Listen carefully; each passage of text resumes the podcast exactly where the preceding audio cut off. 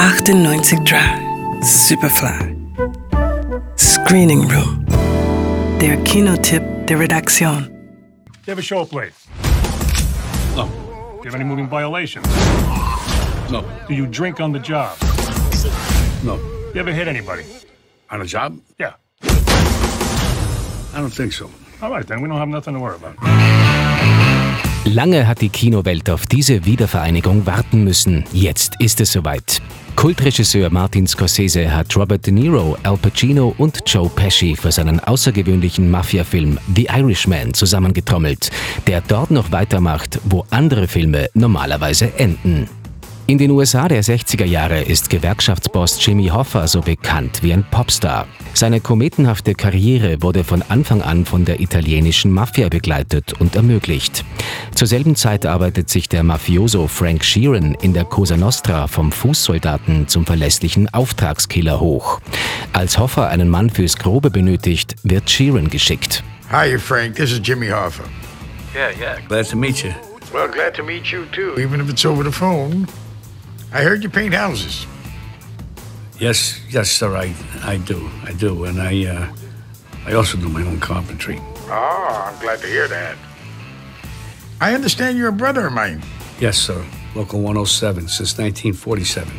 Die beiden freunden sich an. Frank Sheeran hilft Hoffa mit unliebsamen Konkurrenten und wird seinerseits zum lokalen Gewerkschaftsboss.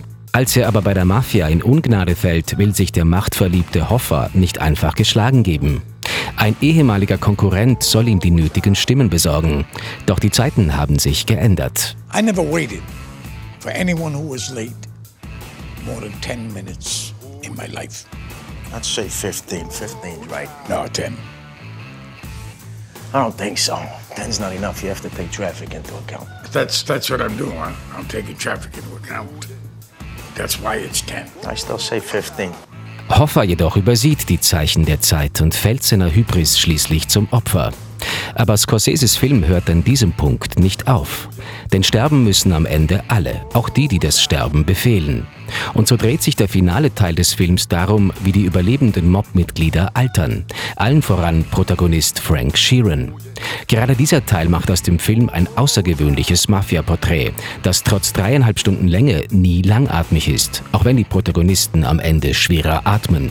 Robert De Niro, Al Pacino und Joe Pesci spielen ihre Rollen mit all ihrer Erfahrung und Grandezza und altern digital unterstützt beeindruckend realistisch. Hervorheben muss man in diesem Atemzug auch die Rolle von Produzent Netflix, denn die Hollywood-Studios vertrauten Scorsese mit dem Stoff nicht.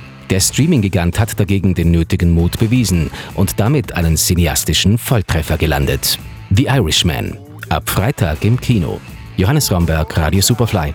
Radio Superfly.